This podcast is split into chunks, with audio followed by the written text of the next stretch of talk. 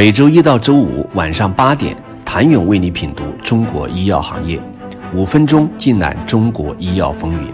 喜马拉雅的听众朋友们，你们好，我是医药经理人、出品人谭勇。近年来，跨国药企在中国动作频频，一边走马换帅，一边加速新品上市的频率，可以看出他们对于世界第二大医药市场的重新定位和重视程度。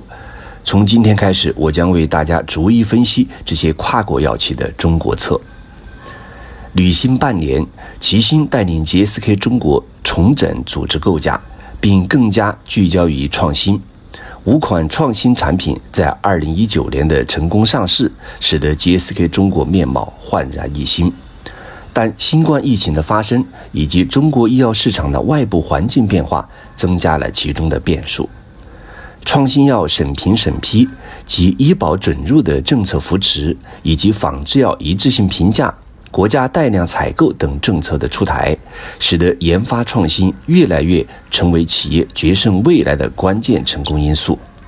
因此，齐心也为 GSK 中国描绘了全新的发展蓝图。其中最值得注意的，便是 GSK 在肿瘤免疫领域的全新布局。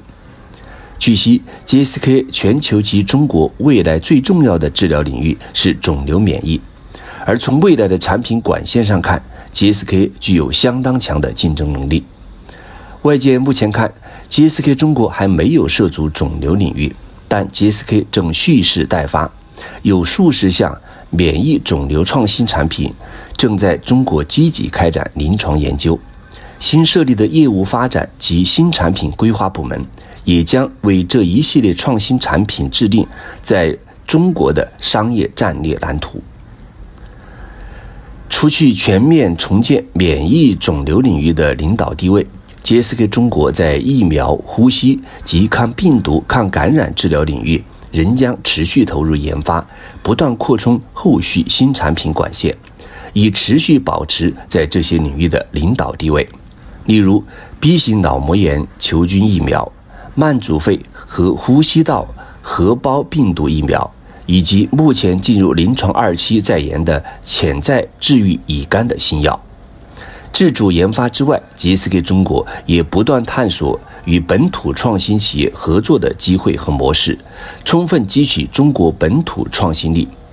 以其强强联手推进针对中国本土市场的研发创新。据悉，GSK 中国最近已与多家本土创新企业达成了合作，比如结合双方在佐剂系统和创新抗原方面的领先优势，与厦门万泰联合开发新一代的 HPV 疫苗等。除去产品研发创新之外，GSK 中国也正在借助互联网技术探索全新的商业模式。他们与阿里健康、京东等互联网企业建立了合作关系，试图全方位地同国内互联网医疗企业开展合作。在齐心看来，GSK 中国业务高速增长的最佳时机已经到来。齐心也给出了与以往几任中国区总经理截然不同的三个关键词：创新、速度和本土化人才。当前，GSK 中国已经上市的创新产品及正在布局的后续研发创新项目，将会使得 GSK 中国未来五年形成明显的差异化竞争优势。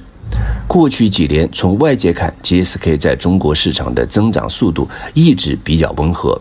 在创新和本土化人才的双重加持下，GSK 中国或将不仅仅是蓄势待发，更是强势发力。